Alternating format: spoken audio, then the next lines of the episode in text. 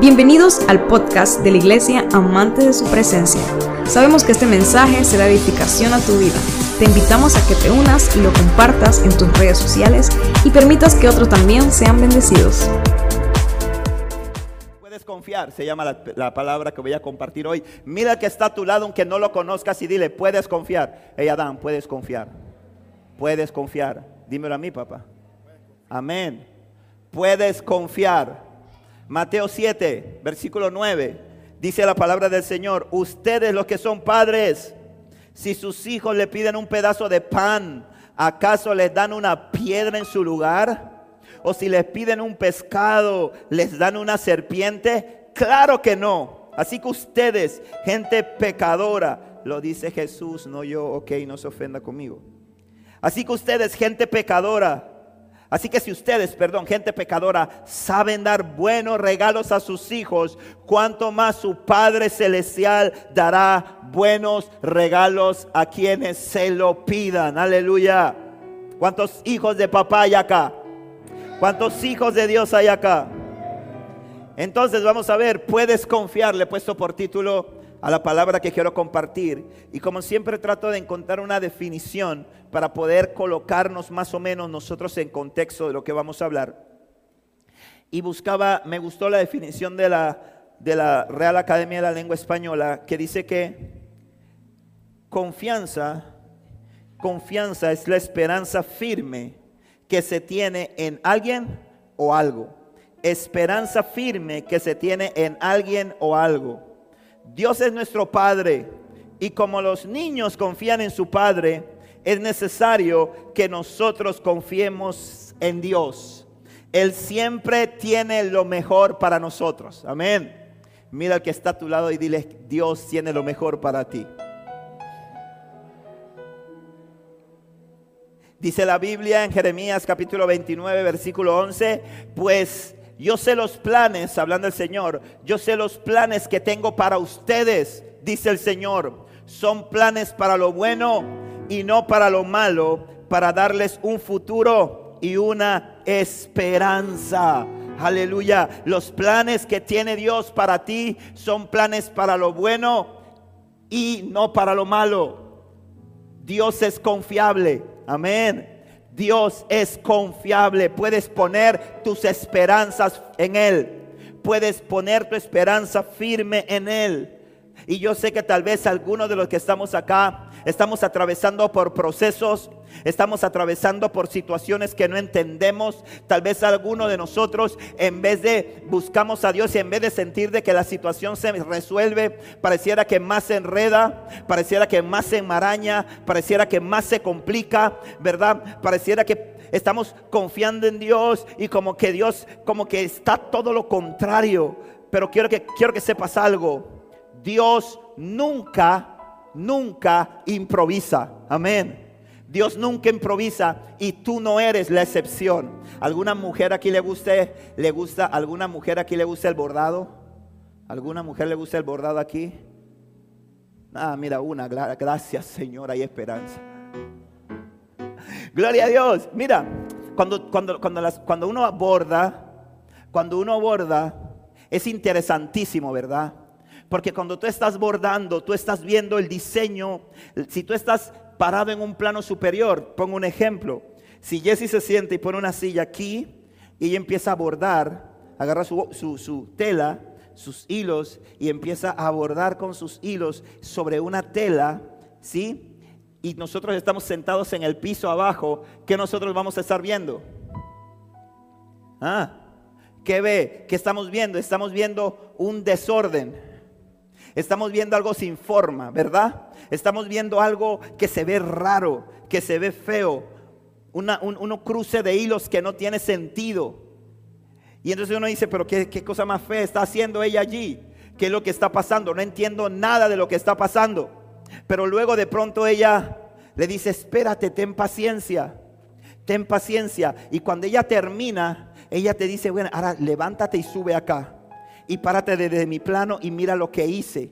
Y cuando nos paramos desde el plano y vemos lo que hizo, nos damos cuenta de lo que está del otro lado. Es un paisaje hermoso, es una hermosa flor, ¿verdad? Es un diseño precioso que del lado nuestro muchas veces lo vemos y vemos como que todo estuviera desordenado, como que todo estuviera sin sentido, pero cuando llegamos al plano donde está el autor de la obra, nos damos cuenta de que lo que se estaba preparando era hermoso. Asimismo pasa con nuestra vida. Tenemos que confiar en el arquitecto, tenemos que confiar en el diseñador, tenemos que confiar en el Señor, que hay veces que nuestras vidas, cuando nosotros estamos poniendo nuestra confianza, nuestra esperanza en Él, pareciera que todo se ve desordenado. Pareciera que entre más oro por eso, más se distancia. Entre más oro, más se enreda. Y pareciera que no tiene sentido. Pero llega un momento en que si tú perseveras, el Señor te dice, levántate de donde estás, sube acá, ponte conmigo aquí. Porque la palabra de Dios dice, con Cristo estamos sentados en lugares celestiales. Y cuando tú llegas a esos lugares celestiales, entonces tú ves la obra que está haciendo el Señor. Una obra hermosa, una obra maravillosa a tu favor. A tu favor. Tú eres parte de un plan divino diseñado meticulosamente por Dios. Tú y yo somos parte de un Dios, de un plan divino que fue meticulosamente diseñado por Dios. Te digo algo, hermano. Yo sé que muy probablemente algunos de los que están acá están atravesando por momentos difíciles. Tal vez algunos de los que están acá están atravesando por alguna situación de salud, por alguna situación financiera, temor al futuro. Tal vez la situación no es directamente contigo, pero tal vez es con un familiar, con, un hijo, con tu padre, con tu madre, con tu esposo, con tu esposa. Y tal vez puede que tú estés dando las últimas, y estés en las últimas fuerzas diciendo, estoy a punto de colgar los guantes, ya no tengo fuerzas para dar un golpe más, voy a tirar la toalla porque no puedo seguir más con esta situación. Esta situación ya es insostenible, que hayas perdido la esperanza, has estado orando o pidiendo a Dios por un milagro, por una situación, pero quieres que te diga algo, hay una promesa de Dios en el libro de, libro de Deuteronomio, capítulo 31, versículo 8. Hoy te la quiero dar para que te puedas apropiar de esa promesa. Dice el Señor en el libro de Deuteronomio 31, 8, no temas ni te desalientes, porque el propio Señor, escúchame bien eso, no va a enviar ningún ángel, no va a enviar a ningún mensajero, no va a enviar a ningún profeta, ningún pastor, ningún evangelista, ningún apóstol, ni a ningún maestro. Dice la palabra, no temas ni te desalientes, es decir, no pierdas la esperanza. Es decir, confía porque el propio Señor irá delante de ti. Él estará contigo, no te fallará ni te abandonará. Dios nunca falla. Dios nunca falla. Mira hermano, hay veces que obedeciendo la voz de Dios es el problema que hay con nosotros los creyentes a veces. Que a veces que nosotros sentimos y pensamos que cuando obedecemos la, voz de Dios las cosas deben pasar instantáneamente. Que las cosas van a pasar porque obedecí lo que Dios mandaba, los resultados van a ser instantáneos y se van a ver con mucha facilidad. Y como estoy obedeciendo a Dios, no va a haber nada que se levante en contra. Y eso no es así. Hay un pasaje tremendo en el libro de Mateo capítulo 14, del verso 22 en adelante. Creo que todos los que están aquí lo conocen. Pero voy a leerlo rápidamente para poner en contexto esto que quiero explicar. Eh, esto ocurren unos acontecimientos bien tremendos. Juan el Bautista es asesinado, es decapitado. ¿Se recuerdan ese pasaje cuando Herodes, verdad, eh, manda a cortarle la cabeza a Juan el Bautista porque la esposa de Herodes aborrecía, odiaba a Juan el Bautista? Porque cuando Juan el Bautista está, cuando Herodes estaba de novia con esta muchacha, Juan el Bautista le dijo, no te conviene, no te metas con esa mujer, tú no te debes casar con esa mujer, pero él voy para encima. Y se casó con ella y él le cogió un odio terrible. Y Juan el Bautista es apresado y cuando está preso, ella hace todo un plan, orquesta todo un plan y ella hace que su hija baile. Eh, se cree que el baile que hizo la hija de, Herodías, si no me equivoco se llama esta mujer, se cree que fue un baile erótico que hizo delante del rey Herodes Y cuando ella hace esto, el rey le promete y jura, dice, pídeme lo que quieras que te lo voy a dar. Y la mamá la, la confabula para que ella le pida la cabeza de eh, Juan el Bautista en una bandeja. Y como él había jurado delante de toda la gente que estaba la, en la fiesta, los nobles y todos, tuvo que cumplir su promesa y le cortan la cabeza a Juan el Bautista, esta noticia, recordemos que Juan el Bautista era primo de Jesús y además era el que el Señor había escogido para que abriera camino. El corazón de Jesús estaba ligado al de Juan el Bautista. Jesús amaba a Juan el Bautista y cuando recibe esta noticia, esta noticia conmueve el corazón de Jesús y Jesús se va a un lugar apartado para estar a solas con Dios. Me encanta ese principio. Jesús siendo Dios, escúcheme bien esto, Jesús siendo Dios, cuando atravesaba por una crisis se refugiaba en, en su Padre. Amén. Mira, hermano, a veces cuando nosotros estamos en crisis, corremos donde un amigo, corremos donde un primo, corremos al, al, mall, corremos a, donde, a donde incluso, incluso, mira, a veces corremos donde, nos, donde corre donde tu pastor, que tal vez no está mal que corra donde tu pastor, pero, pero hay que correr donde Cristo. Jesús lo hizo. Dice la palabra que tan pronto Jesús recibe esta noticia, dice la palabra que Jesús se aparte un lugar a solas para estar con Dios, pero dice que las multitudes se enteraron donde estaba y Jesús, pues las multitudes llegan y él tuvo compasión de ellas y tuvo que postergar ese tiempo que necesitaba con Dios para ser restaurado y en vez sanar gente. Ahí es donde se da ese milagro que usted conoce de la multiplicación de los panes y los peces. Recuerda ese pasaje, ¿verdad? Cinco mil hombres sin contar mujeres y niños. Todos los discípulos ven esto. Entonces llegamos a este pasaje de Mateo 14, 22. Dice, inmediatamente después Jesús insistió en que los discípulos regresaran a la barca y cruzaran al otro lado del lago mientras él enviaba a la gente a su casa. ¿Quién insistió en que los discípulos cruzaran al otro lado? ¿Quién insistió? ¿Quién insistió? Dice que, correcto, y dice, después de despedir a la gente, subí a las colinas para orar a solas. Mientras estaba allí, solo cayó la noche.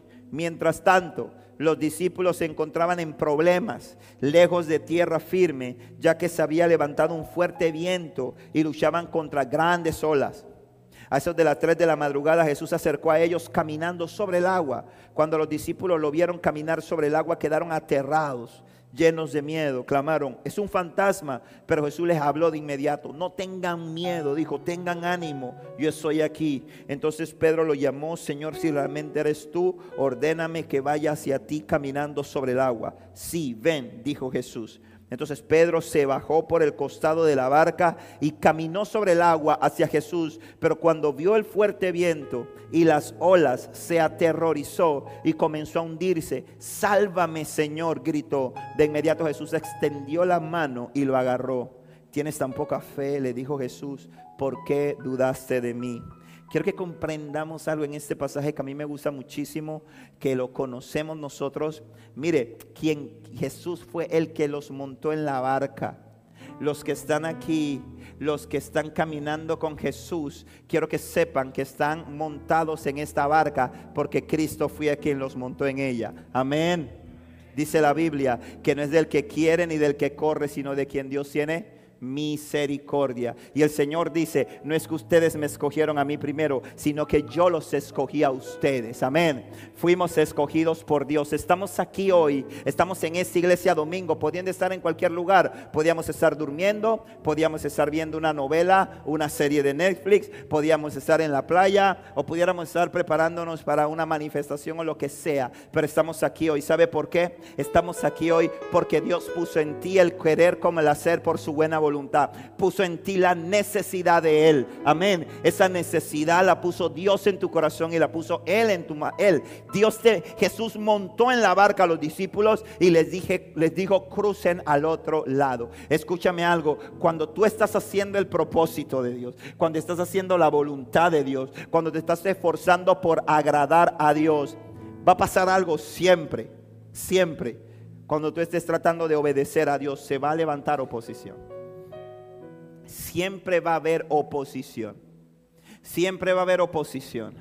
Siempre se van a levantar circunstancias que te van a hacer que tu confianza en Dios se debilite o que tu confianza en Jesús desaparezca. Que esa esperanza firme, esa esperanza firme se debilite y que esa esperanza firme desaparezca. Dice la Biblia que Jesús les los mandó y los montó él en, las en la barca y les dijo, vayan al otro lado. Y dice, cuando iban al medio del mar, dice que se levantó una, un gran viento, un viento muy fuerte y que se levantaban grandes olas que estaban amenazando la barca, que estaban poniendo en peligro su vida. Ahora, en medio de todo ese momento, dice la Biblia, que Jesús a las 3 de la mañana, escúchenme bien, 3 de la mañana, la hora más oscura de la noche, ese es el momento más oscuro de la noche. Esa es la hora más tétrica, más oscura, el momento más difícil. Quiero que comprenda, las 3 de la mañana es el momento en el que las tinieblas más, densas llegan a partir de allí. Va a empezar entonces el proceso de amanecer. ¿Sí? Pero a las 3 de la madrugada, en el momento más oscuro, dice la Biblia que Jesús vino caminando hacia ellos sobre el agua. Y cuando Jesús vino caminando a ellos sobre el agua, dice la Biblia que ellos, ¿qué hicieron? Empezaron a asustarse. Dice que tuvieron miedo. Y dice que ellos gritaron un fantasma. Y de pronto de, esa locura, porque yo no sé cómo usted lo hubiera tomado, eh, cómo, cómo hubiera pasado, qué usted hubiera hecho. Tal vez algunos de ustedes se hubieran envalentonado. Tal vez otros hubieran desmayado. Eh, no sé. Pero dice la Biblia que cuando Jesús habló, Jesús le dijo, no tengan miedo, tengan ánimo, yo estoy aquí. Y en ese momento Pedro lo llamó y lo dijo, Señor, si realmente eres tú, ordéname que vaya a ti caminando sobre el agua.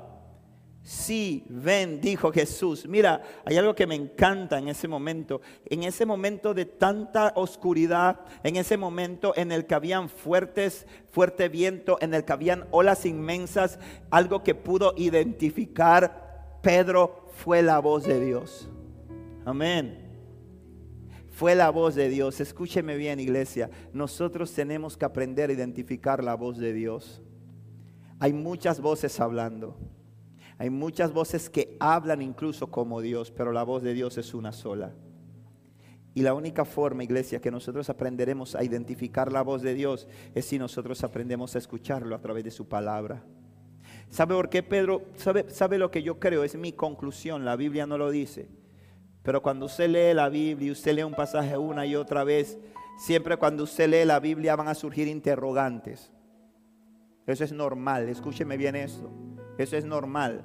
No piense que cuando usted lee la Biblia y surgen interrogantes, usted es un hereje y usted está mal. No, no. Cuando usted lee la Biblia y surgen interrogantes, esas interrogantes el Espíritu Santo las trae a flote porque Él quiere contestárselas. Amén. ¿Está conmigo? Es un principio del estudio de las escrituras, de leer la palabra. Cuando nosotros leemos la Biblia, cuando nosotros estudiamos la palabra, van a surgir preguntas, van a surgir interrogantes. Y el Espíritu Santo las quiere contestar. Tenemos que darle espacio al Espíritu Santo a que la conteste. Ahora bien, el Espíritu Santo no, siempre va a contestar tu interrogante en tu tiempo. Hay preguntas que Dios me ha contestado sobre temas de la palabra que me la ha contestado cinco años después. 10 años después, 15 años después, yo he recibido respuestas a preguntas que le hice a Dios sobre un tema que no comprendía. Y hay algunas cosas que todavía no las comprendo, pero creo, porque sé que Dios es fiel y Él me las va a contestar. Pero algo que, algo que tenía Pedro, ¿sabe por qué Pedro lo entendió? Porque Pedro pasaba tiempo con Jesús. Y como Pedro pasaba tiempo con Jesús, Pedro aprendió a escuchar la voz de Jesús y supo distinguir esa voz. Porque fue el único que dijo, uh, cuando escuchó la voz, dijo esa voz, yo conozco esa voz. Y dijo, Señor, si realmente eres tú, dame la orden para que yo vaya a ti sobre el agua. Es bien importante, buscar confirmación de Dios. Amén. Buscar confirmación de Dios. Él no dijo, eres tú Jesús, voy. Él dijo, Señor, si eres tú, dame la orden. Y Jesús le dijo a Pedro, sí, ven. Y dice Pedro, se bajó por el costado de la barca y caminó sobre el agua, sobre Jesús. Pero cuando vio el fuerte viento y las olas, dice, se aterrorizó y comenzó a hundirse. Sálvame, Señor, gritó. De inmediato Jesús extendió su mano y lo agarró. El enemigo más grande de la confianza. Escúcheme bien esto. El enemigo más grande de la confianza de todo hombre y toda mujer de Dios es la duda. La duda es el enemigo más grande de la confianza. Y la duda se define como un estado de indecisión o falta de certeza. Mira hermano, si Dios te mandó a caminar sobre las aguas, Él nunca jamás va a permitir que tú te hundas.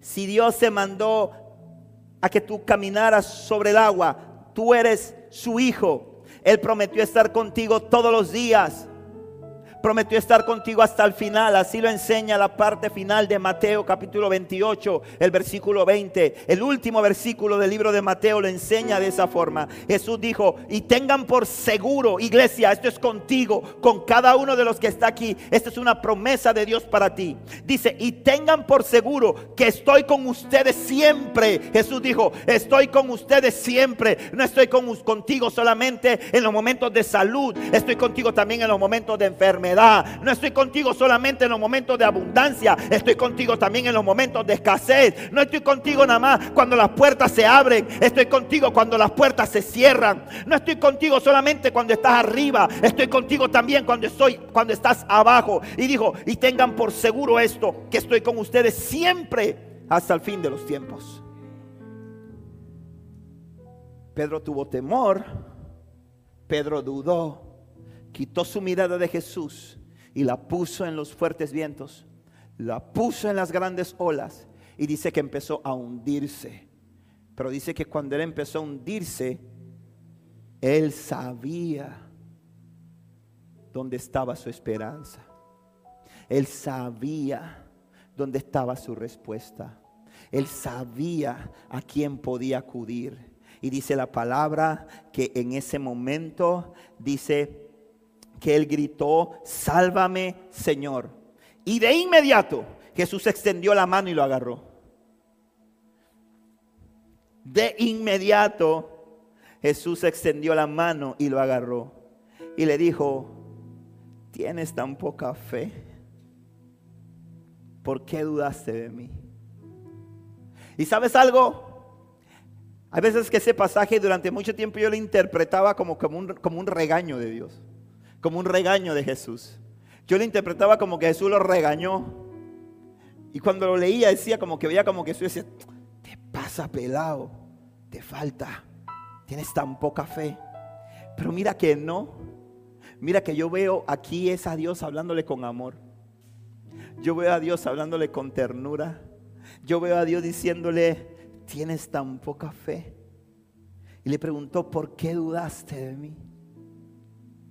Esa es la pregunta que Dios nos hace a veces, hermano, a veces, a veces que, dudamos de Dios. Hay veces que, creemos que Dios nos puede, puede restaurar nuestro hogar, nuestro matrimonio. Hay veces que creemos que Dios puede, hay veces que estamos esperando, estamos confiando en Dios y, y, nos estructuramos de una manera de que pensamos, en la que pensamos que Dios va a hacer las cosas a nuestra manera que Dios va a hacer las cosas a nuestro modo, ¿verdad? Y como no, y como no ocurren a nuestro modo y como no ocurren a nuestra manera, creemos y pensamos que, que las cosas van a ocurrir de otra forma. En estos días escuchaba un, un podcast que me, me, puse a escuchar con mi esposa sobre la historia de, de los hermanos de Marcos Brunet. Eh, el más pequeño de ellos, eh, ellos son tres hermanos, Marcos, él se llama Tiago.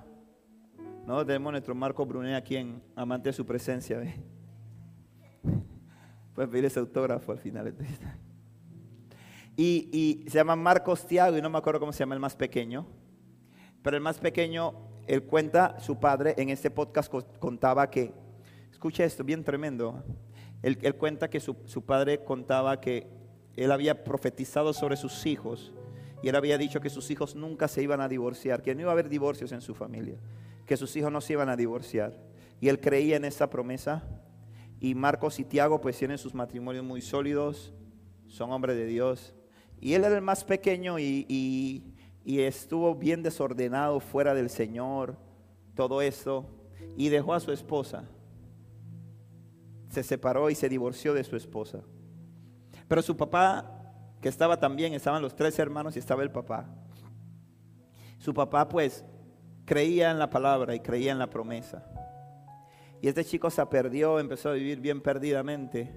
Y de pronto cuando se reconcilió con Dios, cuando se reconcilió con el Señor, sintió, empezó a sentir un amor y una carga por buscar a su ex esposa.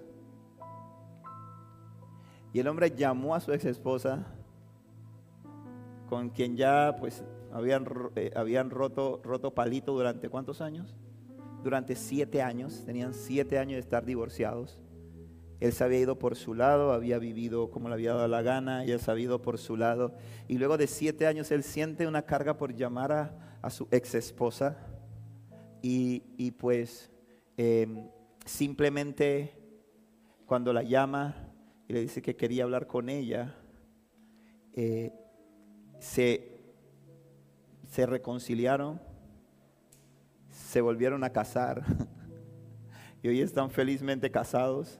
Y una cosa bien loca, ¿no? Porque, porque tú dices, wow, y ahí donde yo digo, Dios es confiable. Ahí donde yo digo, Dios es confiable. Tal vez alguna chica que aquí me dirá que se va y no viene más nunca, aquí no lo admito yo. Eso es lo que tú puedes decir, Dios es confiable.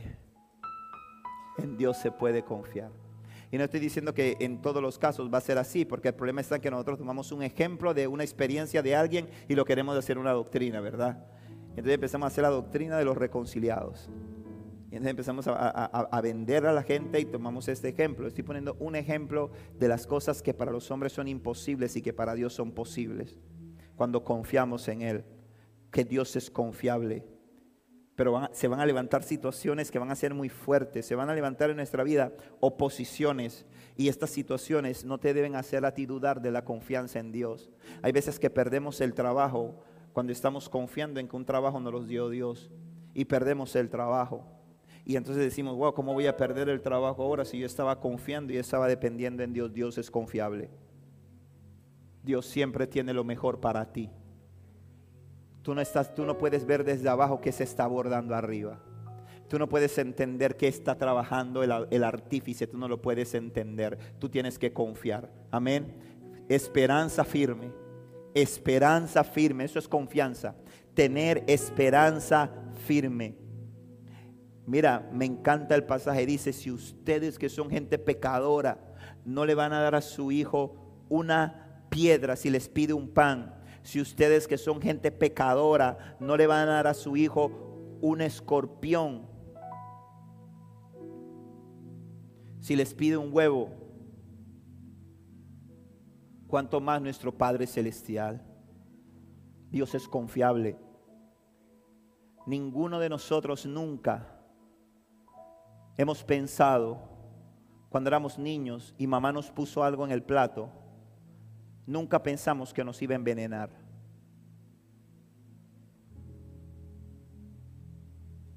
Camila con bastante regularidad piensa que eso que le pusieron en el plato es terrible, pero no piensan que la va a envenenar. Nunca duda que la va a envenenar. Nosotros confiamos en nuestros hijos, nuestros hijos confían en nosotros como padre, en que lo que nosotros le estamos dando puede que sepa guacala para ellos o que no les gusta, pero ellos nunca están pensando, es que yo me como esto y me voy a morir. Yo me como esto y ahí mismo no paso la noche. Me voy a envenenar, mamá, ¿cómo me envenenaste? No se lo dan al perro primero para ver si se muere. Ah, no, Lulú no se murió, me lo puedo comer. No, no pasa eso, ¿verdad? No pasa eso. ¿Por qué? Porque confiamos en nuestro Padre. Entonces, cuando tú pones tu vida en las manos de Dios, ¿por qué tienes que creer que si una situación adversa está aconteciendo en tu vida es porque Dios ya no te ama? Porque tienes que pensar que si un momento de prueba ha llegado a tu vida es porque Dios se olvidó de ti. Dios no se olvida de ti, hermano. Dice la Biblia, si una mujer no se olvida de lo que dio a luz, cuánto más tu Padre Celestial, que es tu creador, se va a olvidar de ti. Dios no se olvida de ti. No importa el proceso, la situación difícil que estés pasando, Dios está en control. Dios está en control.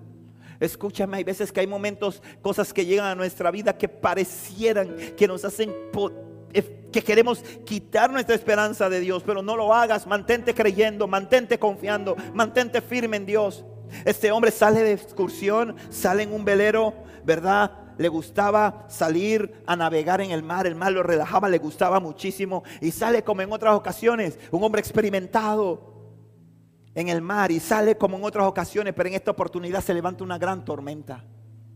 Se cambia el clima de pronto, se levanta una tormenta, está luchando en medio del mar, pero naufraga. Se le parten las velas, el barco se parte y naufraga. Y llega a una isla, a una isla solitaria, no estaba habitada por nadie. Ese hombre, como puede, recoge algunas víveres que habían quedado, los pone ahí. Y el hombre empieza a orar a Dios en esa isla solo y dice, Señor, por favor envíame a alguien que me rescate. Por favor, Dios, sé que tú puedes enviar a alguien que me rescate. Empiezan a pasar los días y el hombre sabiendo que nadie viene por él, dice, bueno, tengo que resolver. Y el hombre como puede empieza a construir una cabaña. Hace una choza y dice, bueno, y seguí orando y dice, bueno, ¿qué, más me tocará vivir en esta isla? Y seguí orando y empezó a acostumbrarse a vivir en esa isla. Ya habían pasado un par de meses y empieza a acostumbrarse y un día se va al otro lado de la isla buscando comida. Se fue al otro lado de la isla, estaba buscando comida y de pronto el clima empieza a cambiar y se levanta una tormenta pero eléctrica, truenos, empieza a tronar, empieza a relampaguear y él agarra las cosas que había recolectado de comida y empieza a correr hacia el otro lado de la isla para llegar hasta su cabaña antes de que se viniera la tormenta que se anunciaba. Él sale corriendo pero la, eh, iba en medio de, porque había bastante vegetación en esa isla, y cuando va llegando a la isla, empieza a sentir y escuchar un crujir y cuando llega a donde está su choza, se da cuenta que su choza está ardiendo en fuego. Un rayo había impactado contra la choza y la había prendido. Y ese hombre, y para acabar de fregar, luego de que la choza estaba ardiendo ya a un punto de que no era posible recuperarla, empieza a llover. Y empieza el humo a subir y ese hombre empieza a llorar afligido, a llorar, a llorar enojado con Dios, molesto con Dios, porque decía, Señor, ¿cómo si? ¿Hasta cuándo me vas a pasar por aquí? ¿Hasta cuándo me vas a procesar por aquí? Y él llorando, lloró tanto que se quedó dormido. Se quedó dormido de la tristeza, del enojo que sentía hacia Dios, porque decía, no me, no me puedes pasar por una situación más difícil a la mañana siguiente, este hombre es despertado por el estridente ruido de la bocina de un barco. Y cuando él abre sus ojos y ve, se da cuenta que acercándose a la costa venía un barco.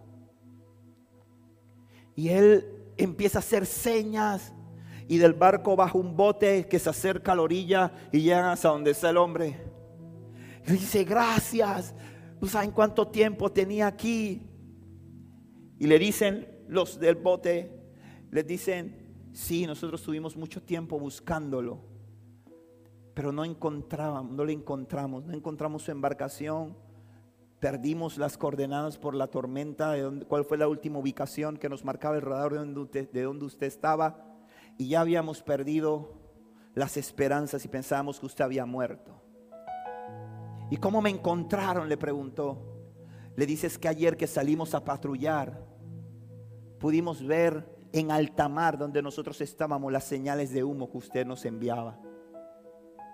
Y nos dimos cuenta y por eso es que vinimos. Y por eso es que hemos llegado a rescatarle. Hay veces que hay cosas en tu vida, hermano, que parecieran que, sean, que, que, son lo peor que te puede pasar.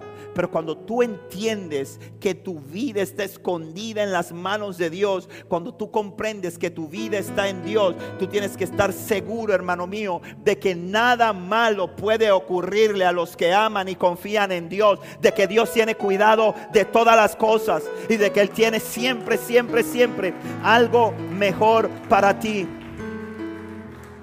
Termino con este pasaje. Ponte de pie, por favor. Salmo 91, versículo 5 en adelante dice de la siguiente manera. Los músicos, por favor. Dice, no tengas miedo de los terrores de la noche. No tengas miedo de los terrores de la noche, ni de la flecha que se lanza en el día no temas a la enfermedad que acecha en la oscuridad, ni a la catástrofe que estalla al mediodía. Aunque caigan mil a tu lado, aunque mueran diez mil a tu alrededor, esos males no te tocarán. ¿Quién dice amén? Simplemente abre tus ojos y mira cómo los perversos reciben su merecido. Si haces al Señor tu refugio y al Altísimo tu resguardo, ningún mal te conquistará ninguna plaga se acercará a tu hogar. Pues Él ordenará a sus ángeles que te protejan por donde vayas. Escúchame bien, por donde vayas los ángeles de Jehová van a ir alrededor tuyo acompañándote y guardándote.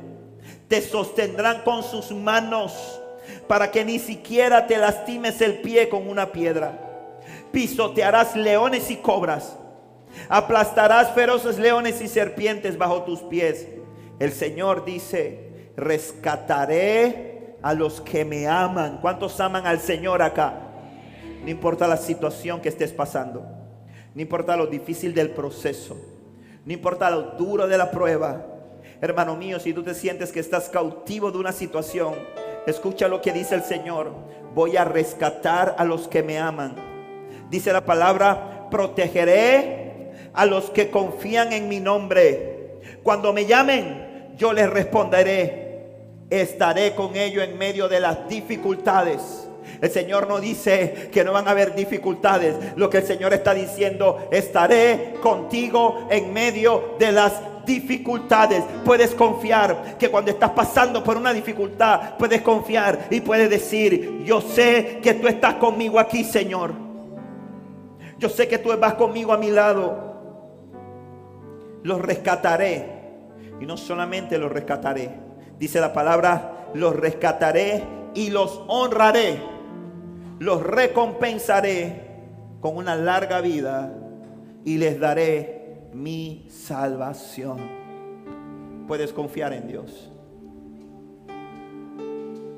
Puedes confiar en Dios. Puedes tener la seguridad de que si Dios está en tu, en, en tu vida, puedes tener la seguridad de que si Jesucristo es el Señor de tu vida, Él está trabajando. Él está obrando. Aún en medio del momento más oscuro, aún en medio de la prueba más adversa, Él está trabajando. Él nunca deja de trabajar. Y puedes confiar en Él. Puedes confiar en que Dios no te desampara. En que Dios no te abandona en que aún las cosas que pareciera que son pérdidas en Dios son ganancia. En que las cosas que pareciera que murieron, cuando Lázaro murió, Marta y María decían, Señor, si hubieras estado aquí. Señor, si hubieras estado aquí. Y a veces pasa así, ¿verdad? ¿Alguien le ha pasado así? ¿Alguien alguna vez ha dicho lo que dijo Marta y María, Señor, si hubieras estado aquí? Yo lo he dicho. Ha habido situaciones en mi vida en las cuales yo he dicho, Señor, pero ¿por qué pasó eso, Dios? ¿Por qué permitiste esto, Dios? Pero Dios estaba en control, ¿no? Dios estaba en control. Dios le dijo, Lázaro no muere, Lázaro no está muerto. Te he dicho que si creyeres verás la gloria de Dios. Te he dicho que si creyeres verás la gloria de Dios. Y yo sé que hay mucha incertidumbre por el futuro, por el país, por la nación. Pero yo sé que en medio de todo este proceso hay algo bueno que Dios está trabajando. Hay algo maravilloso que Dios está preparando. No decís en tu cuerpo, No sé si es en tu familia, si es con un hijo, si es con tu esposo. No sé si es en tu finanzas, no sé en qué área es, pero lo que sí te puedo decir, hermano, que en medio de las dificultades tú no estás solo. ¿Por qué? Porque lo dice el Señor aquí. Dice, yo estaré con ellos en las dificultades. Y su mano está extendida para cuando la fe falta, como pasó con Pedro. Hay veces que creemos que confiamos en Él. Y las situaciones difíciles, ¿sabes qué hacen? Las situaciones difíciles, ¿sabes qué hacen? Mostrarnos qué frágiles somos. Las situaciones difíciles lo que hacen es mostrarnos los débiles que somos. Las situaciones difíciles lo que hacen es mostrarnos lo incapaces que somos por nuestra propia fuerza y que necesitamos de Él. Amén. Amén. Necesitamos de Él. Necesitamos depender de Él porque escúcheme bien esto. La última palabra la tiene el Señor.